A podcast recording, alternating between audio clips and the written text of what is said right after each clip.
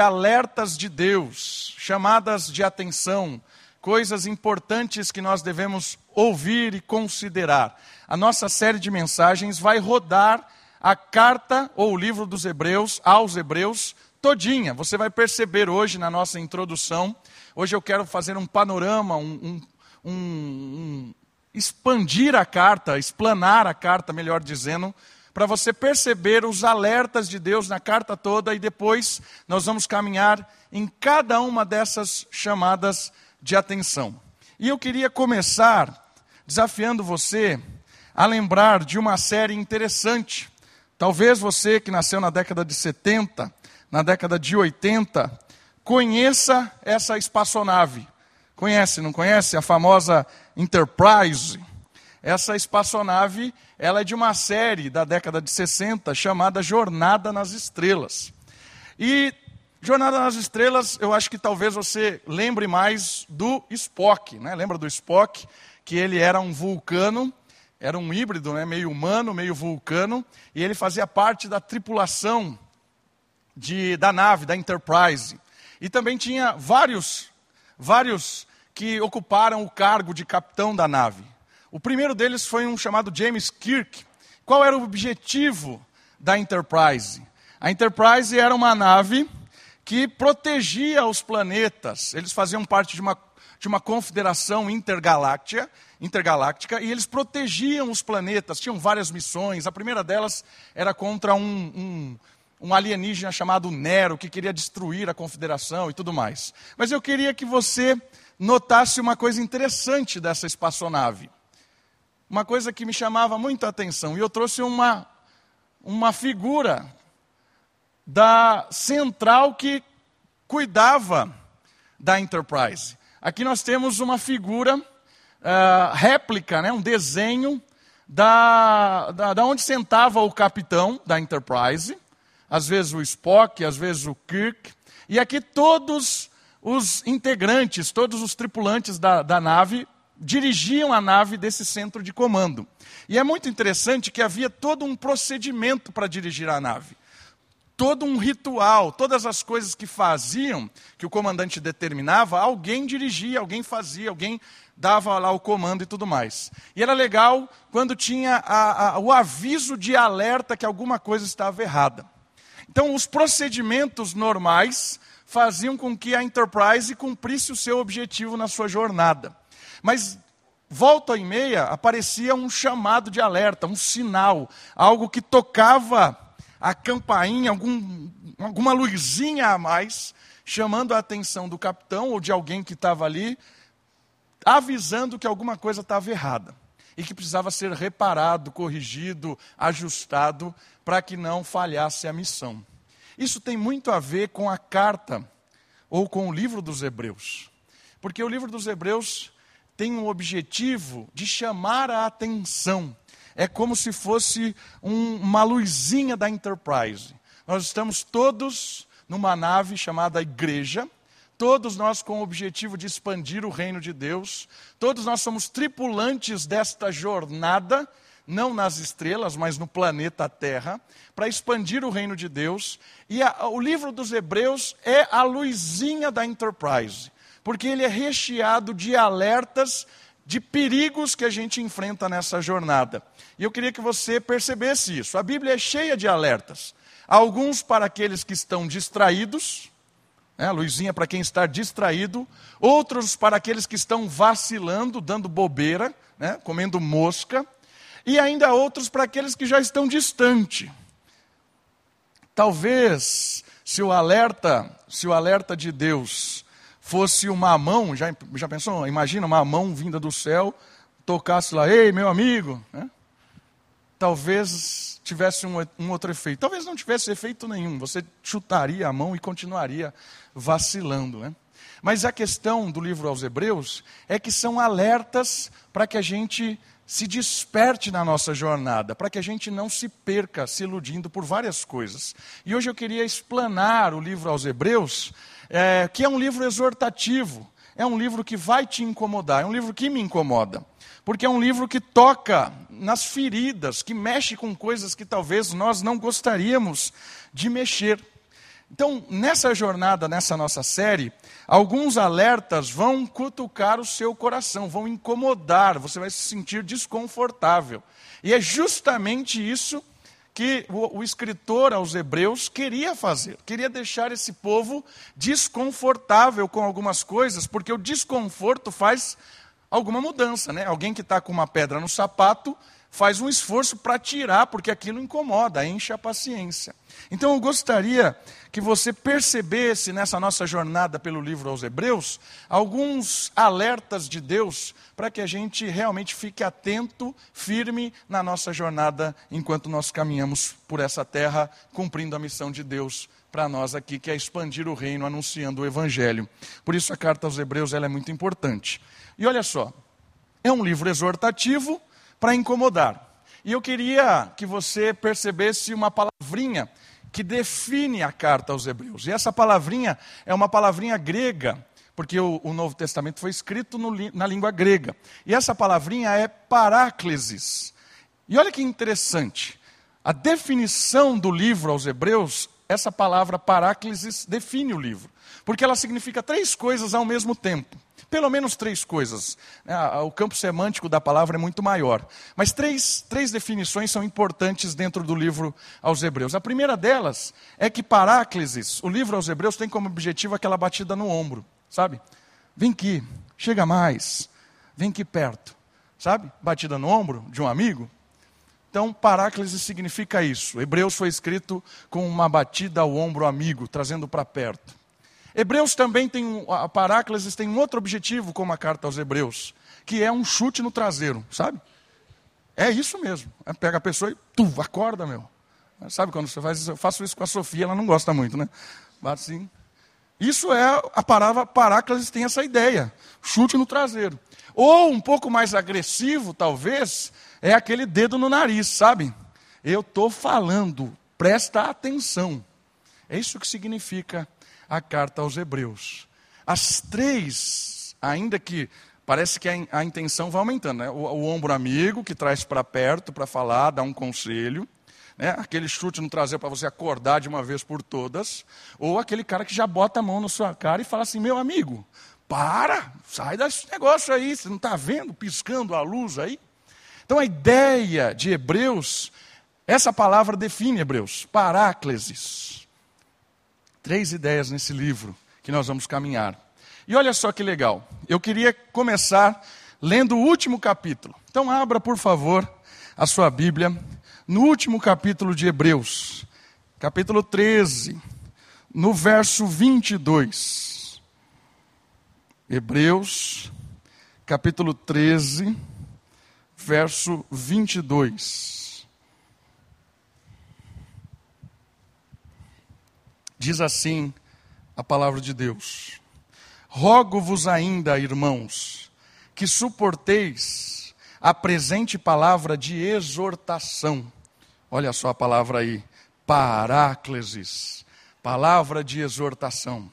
Então, preste atenção, irmãos, a essa palavra de tapinha no ombro, chute no traseiro, dedo na cara. Todo o livro de Hebreus gira em torno disso. Tanto mais quanto vos escrevi, resumidamente, olha só. Se você já leu a carta aos Hebreus, você sabe que é uma carta dura, é uma carta de confrontação, é uma carta assim, não muito amigável.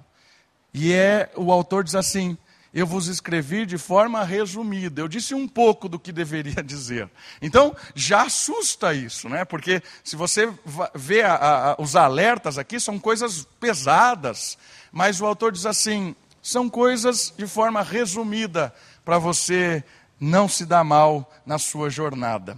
Então, a carta aos Hebreus, a gente não sabe quem escreveu, não sabe para onde foi e não sabe quem recebeu. A gente não sabe, é um mistério isso. Tem gente que acredita que a primeira pergunta que vai fazer quando chegar no céu é quem escreveu Hebreus, para que né, talvez não seja a minha pergunta. Mas é um mistério realmente quem escreveu Hebreus, para quem foi, a gente sabe que é Hebreus, que é para o público hebreu, mas para quem, e quem leu primeiramente essa carta é um mistério. Mas o que ela traz, o que ela carrega, ela é uma, uma preciosidade do Novo Testamento. Uma preciosidade porque ela vai nos dar direção em várias áreas da nossa vida. E uma coisa importante é que os alertas que ela apresenta, as chamadas de atenção, essa palavra paráclesis, diversas vezes vai aparecer, ela pode ser aplicada em diversos contextos. Então, o chamar de atenção, o alerta, é um desafio para nós aplicarmos na nossa vida. Como eu aplico essa chamada de atenção na escola onde eu estou estudando, no trabalho onde eu estou vivenciando o meu dia a dia, na minha casa, ou como dona de casa, ou como marido que cuida do lar, ou como alguém que é aposentado. Eu não sei qual é a sua, situação de vida, como namorado, casado, eu não sei. Mas é interessante perceber que esses alertas de Deus, eles podem ser aplicados no nosso cotidiano para dar um avivamento espiritual na nossa jornada por esse mundo. E eu gostaria que você percebesse isso. E aí tem uma outra palavra que vai permear todos os nossos estudos. Todos os nossos estudos. É uma confrontação, a carta aos Hebreus é uma confrontação para os metocóis. Olha que palavra bonita. Ela está em todas as nossas mensagens de domingo. A de hoje e as próximas quatro, cinco mensagens. Porque a carta aos Hebreus foi escrita para os metocóis.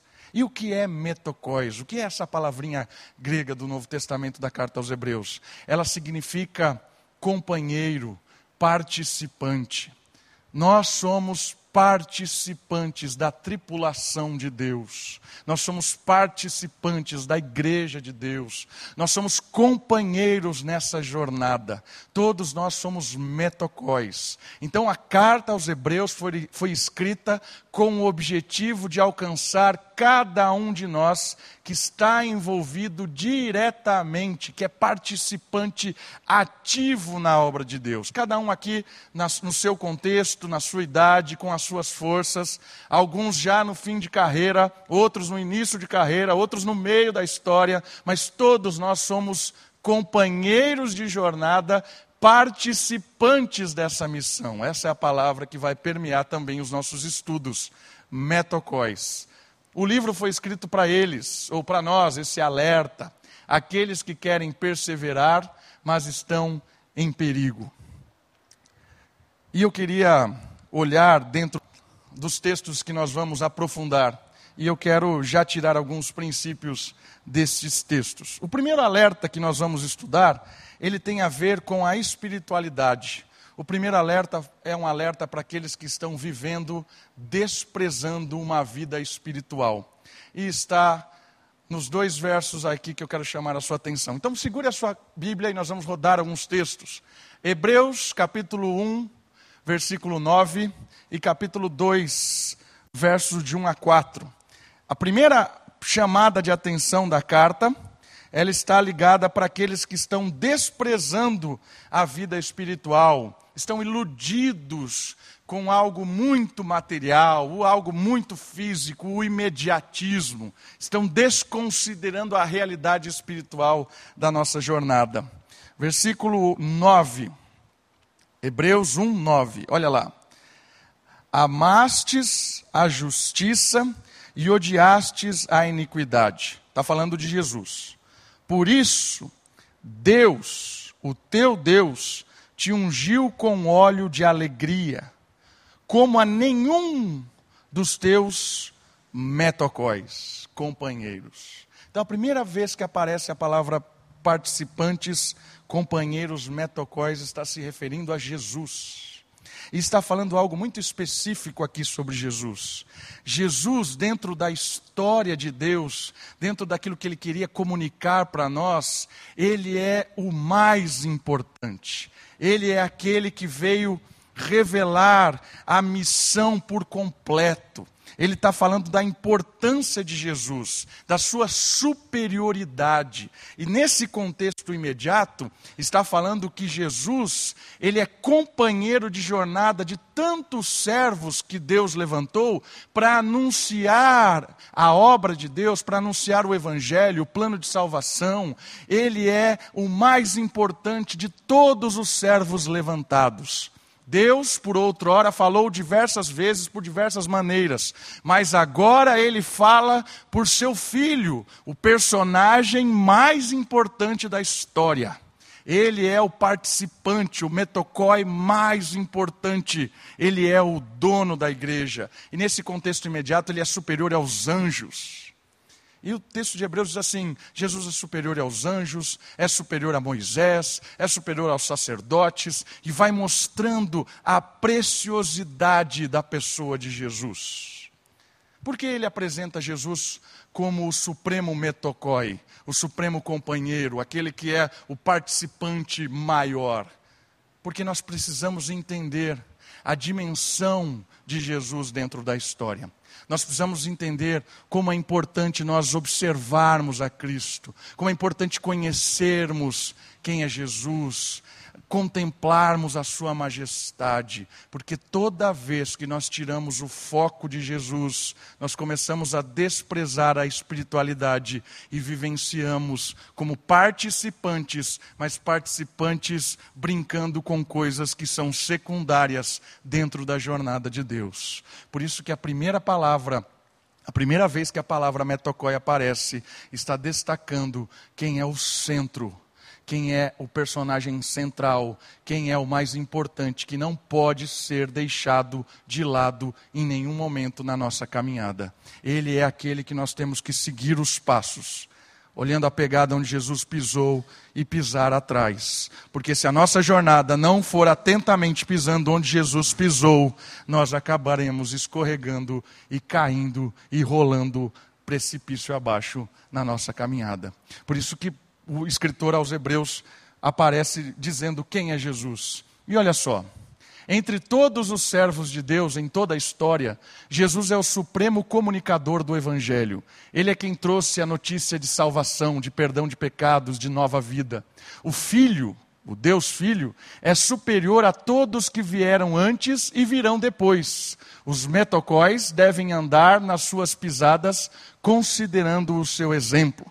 A primeira mensagem que nós vamos estudar na carta é o capítulo 2, do versículo 1 a 4, que fala atentamente: não desprezem a Jesus. Considerem atentamente aquilo que ele diz, para que você não seja um participante vacilante, iludido.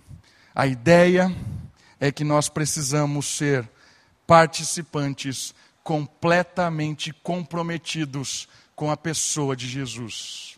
Por isso que a fé cristã é diferente de qualquer outra religião.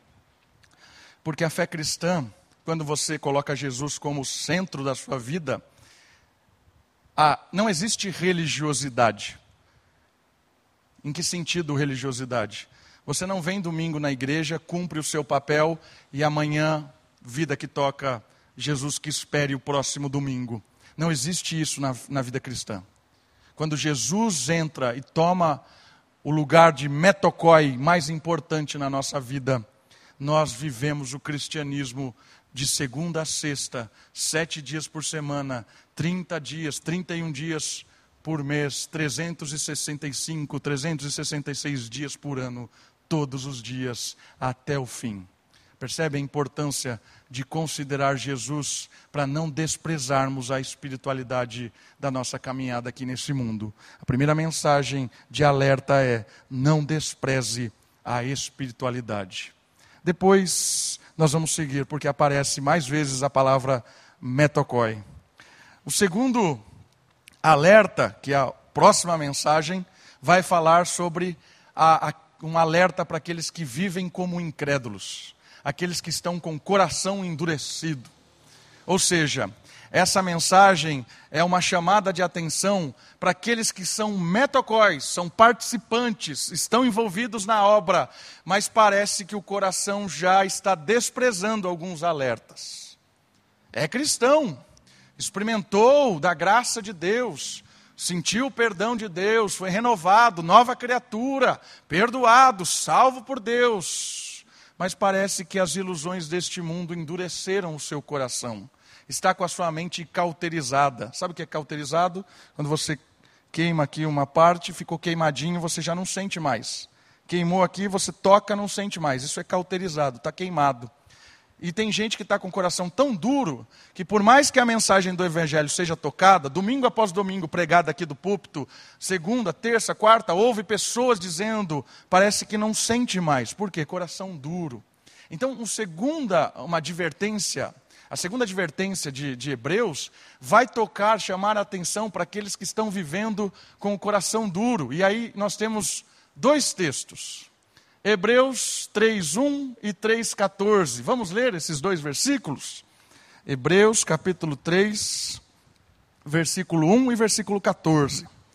Olha só o que diz: Por isso, santos irmãos, que participais, ó a palavra metocóis, da vossa da vocação celestial, considerai atentamente o apóstolo e sumo sacerdote da nossa sacerdote da nossa confissão, Jesus. Ou seja, você que é participante da vocação celestial, você que realmente entendeu o evangelho, você entendeu o que Jesus fez por você, morreu na cruz para perdoar os seus pecados. Você um dia foi tocado por Ele, entregou a sua vida a Ele, recebeu perdão, recebeu nova vida. Você faz é participante da vocação celestial. Você é um crente envolvido com a obra, certo? E você tem um, um, uma importância tão grande nessas duas palavrinhas, santos irmãos. O que isso tem a ver o, escritor está chamando a nossa atenção que nós somos participantes para um, um, uma separação para a irmandade. No Novo Testamento não desperdiça palavras. Então, santos irmãos, a palavra santos significa separado, separado para a irmandade. Olha que interessante.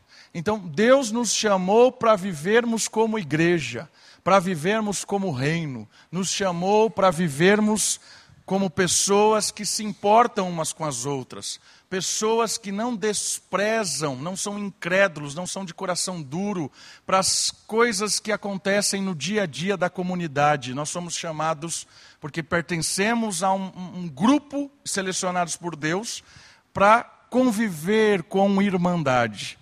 E aí, olha o versículo 14 já é um versículo intrigante e às vezes desafiador. Olha o versículo 14. Porque nos temos, nós nos temos tornado participantes de Cristo. Olha que interessante.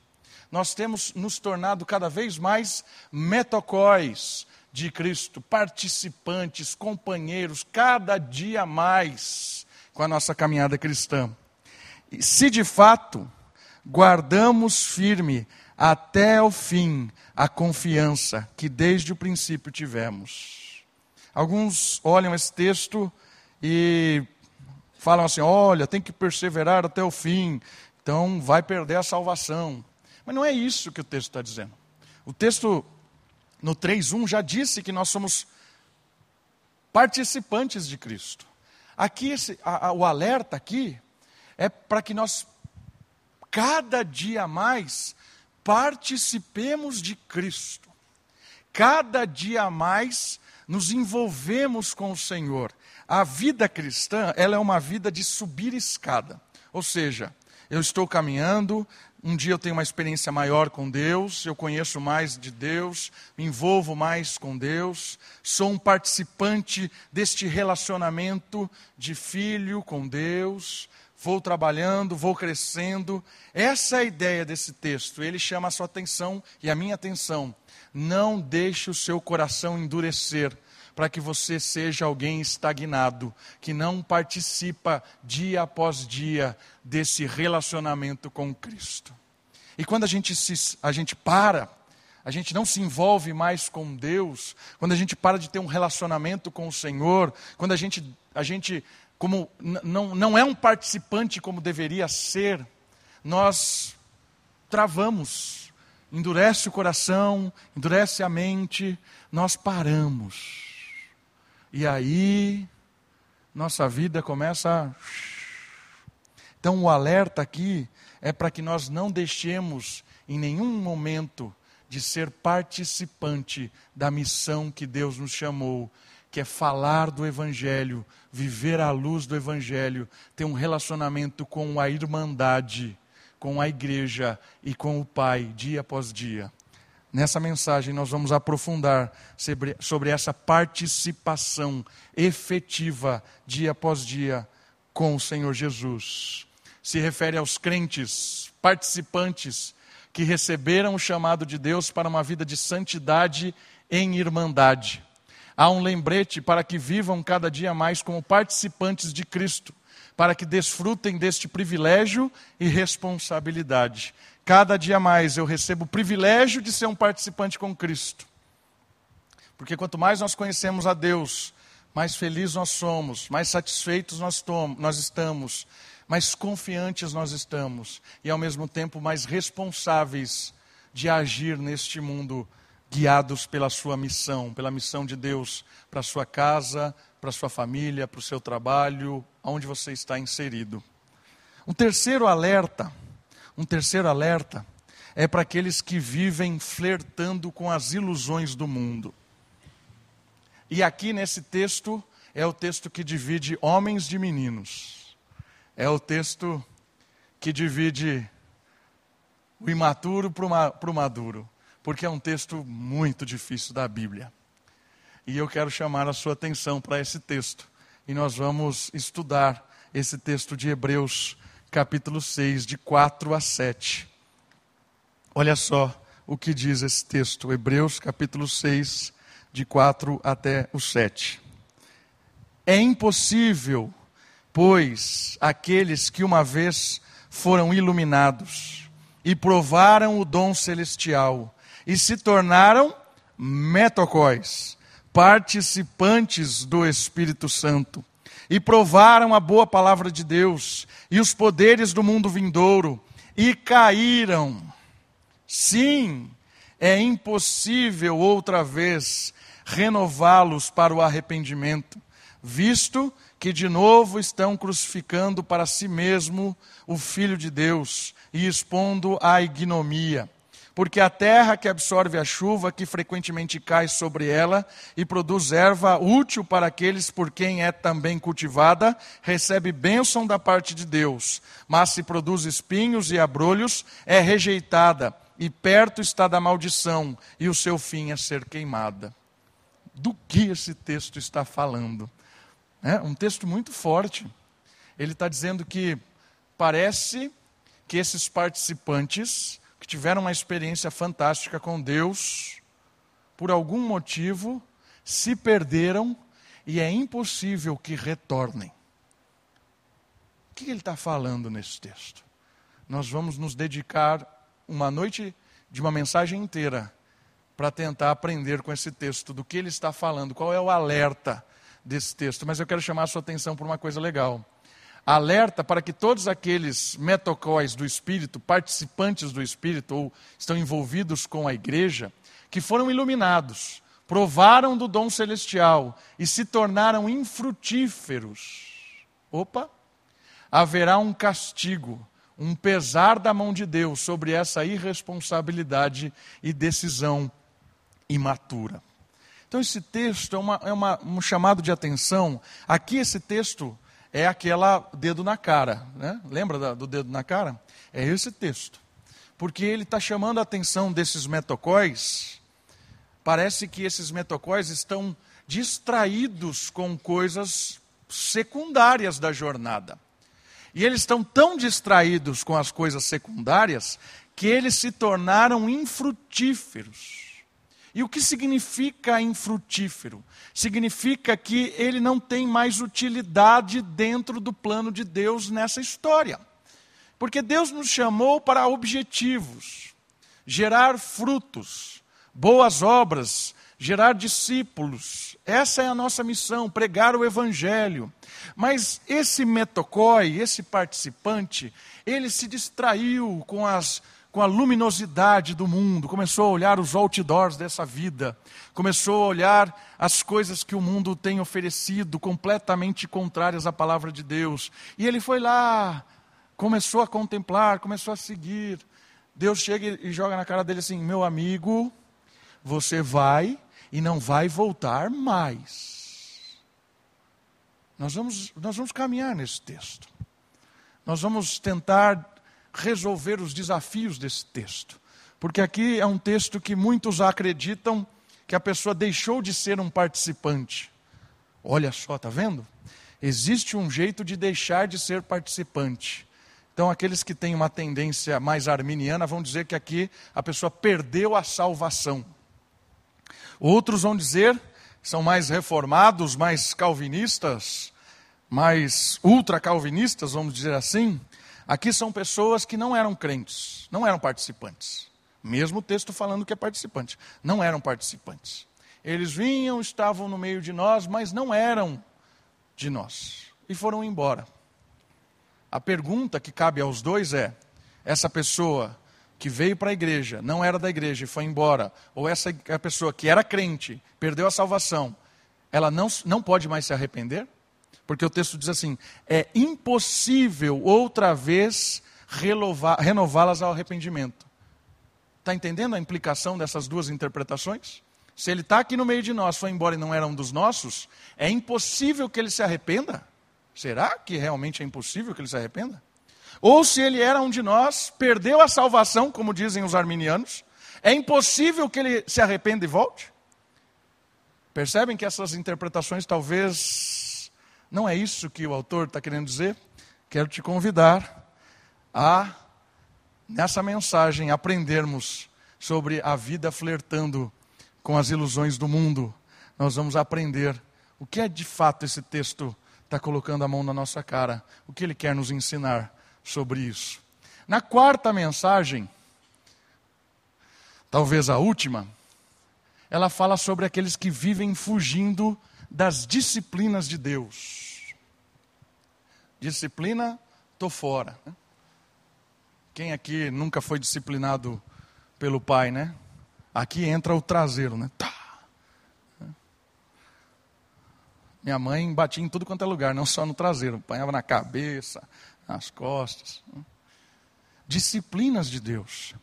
E aqui entra a questão de tem pessoas que são participantes e vivem fugindo para não serem repreendidas por Deus, vivem se escondendo. E aí tem uma advertência bem séria. Quer ver? Vamos lá, esses dois versículos. Hebreus 12, 8 e Hebreus 12, 10. Hebreus 12, 8 e depois o versículo 10. Olha só o que diz o versículo 8. Mas se estáis sem correção, de que todos se têm tornado participantes, olha a palavra metocóis aí. Logo, sois bastardos e não filhos. Ou seja, a primeira advertência ele está dizendo assim: todo aquele que é participante, todo aquele que é metocói, ele sabe que o pai disciplina. Ele sabe disso. E ele não se ilude. Porque às vezes o participante ele sabe que ele está sendo disciplinado por Deus. Eu sei que eu estou sofrendo isso por causa disso, disso, disso. Eu sei disso. É a mão de Deus pesando sobre a minha vida. E que continue pesando, porque eu preciso disso. O metocói, o participante, aquele que é filho de Deus mesmo, ele consegue enxergar muitas vezes o pesar da mão de Deus na disciplina. Ele não fica dando historinhas, ah, olha só, é a vida, né? Estou sofrendo tudo isso porque é a vida, estou sofrendo tudo isso porque as pessoas são más comigo. Não fica fugindo. Ele é metocói, ele é filho, ele é participante, ele sabe que aquilo foi bobagem que ele fez e a mão de Deus está pesando. E ele agradece por isso. Olha que interessante. Está vendo como é uma chamada de advertência muito interessante? Quem é que gosta de ser disciplinado? Ninguém gosta. Né? Ninguém gosta, é duro, dói. É, levar uma chinelada dói. Mas é importantíssimo na formação da maturidade. O metocói, o participante, precisa ser corrigido, porque se não há correção, não é filho de Deus, porque Deus não corrige bastardo. Deus corrige só os filhos, e os filhos sabem porque estão apanhando. Todas as vezes que eu apanhei da minha mãe, eu sabia porque eu estava apanhando. Todas as vezes que ocorre disciplina em casa, né? Agora não pode mais falar que bate no filho, né? Eu não bato na Sofia, tá bom? Tá gravado aí, não bato nela. Eu aplico uma medida socioeducativa através da dor. Eu faço isso lá em casa. Toda vez que eu aplico essa medida socioeducativa através da dor, ela sabe porque ela está sendo corrigida. Ela sabe. Porque alguma coisa está errada. E o papai quer ajudá-la, auxiliá-la na maturidade dela. Para que ela cresça, que ela aprenda, que ela deixe de ser criança dia após dia. E aí, é claro, é importantíssimo o pai também não ser um maluco, né? Porque o texto de Provérbios diz uma mensagem muito importante para o pai. Pai, separe criancice de rebeldia. Tem coisa que a Sofia faz porque ela é criança. Ela não precisa ser punida. Ela é criança, é criancice. Agora tem coisa que ela faz porque ela é rebelde. Aí precisa ser re, re, é, repreendida, exortada, para que ela pare de fazer isso e, e pare de ser iludida por aquela rebeldia. Entende? Essa é a nossa vida. Às vezes o pai não nos disciplina pela nossa imaturidade. Às vezes a gente chegou, uma vida completamente destruída, chegou em Deus, Deus perdoou, reconstruiu. Até você ganhar uma maturidade espiritual, vai tempo. Não existe sete passos para a maturidade espiritual. Não existe. Não existe três formas que você deixa de ser um crente iniciante e se torna um crente maduro. Não existe isso é um processo formativo do espírito. Por isso, às vezes você acabou de chegar, experimentou o perdão de Deus, está com a vida toda destruída, Deus está agindo, sentiu o perdão, tirou o peso. E ainda tem coisa que você continua fazendo, está errado. Mas Deus é paciente, Ele sabe que você é criança. Na hora certa, Ele vai trabalhar com essa área. Por isso é o papel da igreja também. A gente, a gente, como igreja, instrumento de Deus para também disciplinar pessoas, nós precisamos, precisamos identificar pessoas que são imaturas, que precisam muito mais do ombro do que com o dedo. E pessoas que precisam do dedo e parar de pôr o ombro. Entende? Essa é a maturidade da pessoa, o tempo que ela está com Deus. Essa é a importância do, do metocó, entender a advertência de Deus, a disciplina de Deus. E o outro versículo é o 10. Olha só o versículo 12 e 10 pois eles, os pais, né, nos corrigem por pouco tempo, segundo melhor lhes parecia. Aí está falando do Davi corrigindo a Sofia. Deus, porém, nos disciplina pra, para aproveitamento, a fim, olha só a palavra metocóis de novo, a fim de sermos metocóis participantes da sua santidade. Olha que coisa legal. A disciplina de Deus tem o objetivo de nos tornar santos. Aí você pergunta por quê? Porque sem santidade é impossível ver a Deus. É por causa disso. A disciplina tem o intuito de nos tornar santos. E o que significa santo na Bíblia?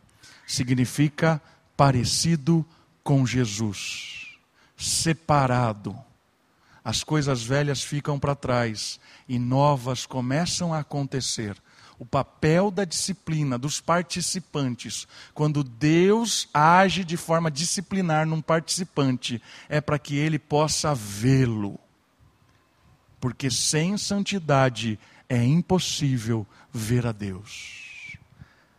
Então, a disciplina para o participante, quando Deus age dessa forma, quando a igreja age assim, quando o irmão, o irmão, a irmã te exorta, disciplina sobre você, visando a santidade, é para que você possa, com a sua maturidade cada vez mais sendo trabalhada pelo Espírito, ter o privilégio de contemplar Deus.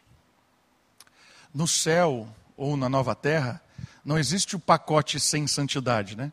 Ah, então eu quero aqui a terra sem injustiça, sem maldade, só de alegria, quero viver nessa parte onde o pessoal está tocando harpa, né? mas santidade eu não quero que faça parte do meu pacote. Não, santidade não é comigo. Sem santidade é impossível ver a Deus. Percebe qual é o processo? O processo de Deus é um processo formativo. O processo de Deus é que Ele forme Cristo em nós, por meio do Espírito.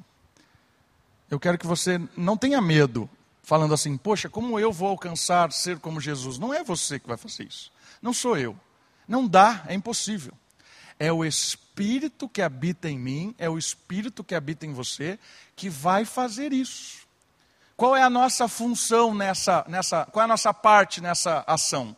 É quebrantamento arrependimento, dia após dia, quebrando o coração diante de Deus, pedindo que o Senhor forme em nós o, caráter de Cristo, é agindo com um desejo cada vez mais de estar participando com Cristo. Esse é o nosso papel. E cada vez mais Deus vai formar Cristo em nós. É para isso que nós somos chamados. Os metocóis, os participantes, sabem que se estão com Deus, serão constantemente disciplinados por Ele e pela igreja dele entendem que muitos dos sofrimentos é resultado do amor de Deus ensinando. Olha isso aqui de novo. Entendem que muitos dos sofrimentos é resultado do amor de Deus ensinando. Aqueles que rejeitam a disciplina não verão a Deus. Ou seja, os metocóis sabem, sabem, são fundamentais para que nós possamos ser cada vez mais parecidos com Jesus cristianismo, né, a igreja moderna, tem se tornado uma igreja animalesca. Por que uma igreja animalesca?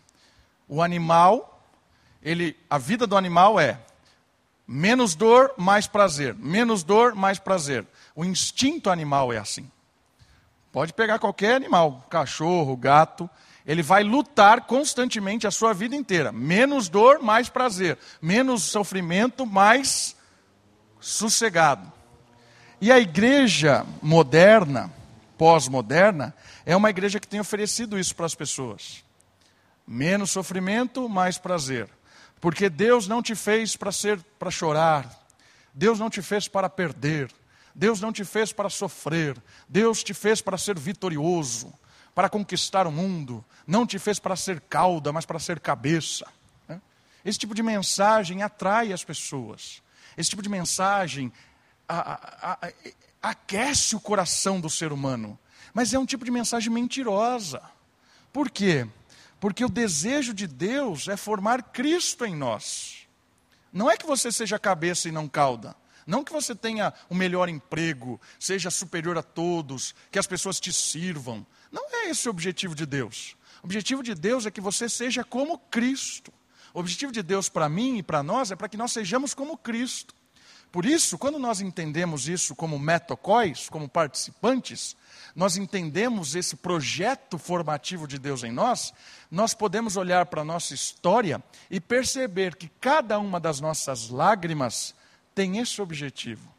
Cada uma das nossas dificuldades, das nossas tristezas, das nossas derrotas, das nossas perdas, cada momento da nossa história, ela é formativa. Tem coisa que é inexplicável. Eu não sei porque Deus levou a minha mãe com 50 anos. Eu não sei. Eu não sei porque Ele não me permitiu viver mais tempo com a minha mãe. Não sei. E, não, e talvez eu não saiba nunca isso. Mas eu olho para essa situação e eu tento entender que isso faz parte do projeto de Deus me tornar como Jesus. Eu não sei porque você perdeu o emprego, eu não sei porque o seu filho está desviado da fé, eu não sei porque Deus levou o seu filho, a sua, a sua esposa, a sua mãe, eu não sei. Mas talvez Hebreus está nos dizendo uma coisa: nós somos participantes de um projeto, e o projeto é de Deus. E cada coisa, cada detalhe da nossa história tem o objetivo de formar Cristo em nós. Por isso, agradeça. Por isso, tenha calma, paz e espere, porque a nossa vida é tão pequena perto da eternidade de Deus. Por isso que vale a pena sofrer isso para encontrar um prazer eterno. Esse é o caráter de Deus revelado em nós. Por isso, nós devemos entender e não fugir das disciplinas de Deus. Eis um convite para todas as mensagens que nós vamos estudar e aprofundar. Alertas do Alto, em Hebreus, um livro de exortação para participantes que estão vacilando ou bobeando pela vida. Todos nós. Né? E é importante lembrar que o primeiro vacilo sempre tem a capacidade de tornar o segundo mais fácil. Né? Nunca se esqueça disso. A primeira vacilada nossa, a primeira bobeada, tende a tornar a segunda mais fácil. Porque a nossa mente, opa, roubei aqui uma balinha, não deu tanto problema. Né? Semana que vem já roubo um pirulito, uma bala. Né? Daqui um mês eu estou roubando, certo? Porque o primeiro vacilo facilita o segundo. A nossa mente se acostuma com isso. Ok? Isso é importante na carta aos Hebreus atenção para os chamados. A série de Hebreus visa levar os metocóis, os crentes, a uma maturidade. E por último, que tipo de metocóis eu sou, você é? Que tipo de participante nós somos? Ou queremos ser? Firmes ou vacilantes? Essa é a pergunta que nós vamos tentar responder nas próximas mensagens e vamos rodar todos esses textos bíblicos no livro aos Hebreus. Vamos orar? Abaixe sua cabeça, feche os seus olhos. Louve ao Senhor, adore ao Senhor, agradeça ao Senhor, porque Ele é um Deus que se preocupa com os seus filhos.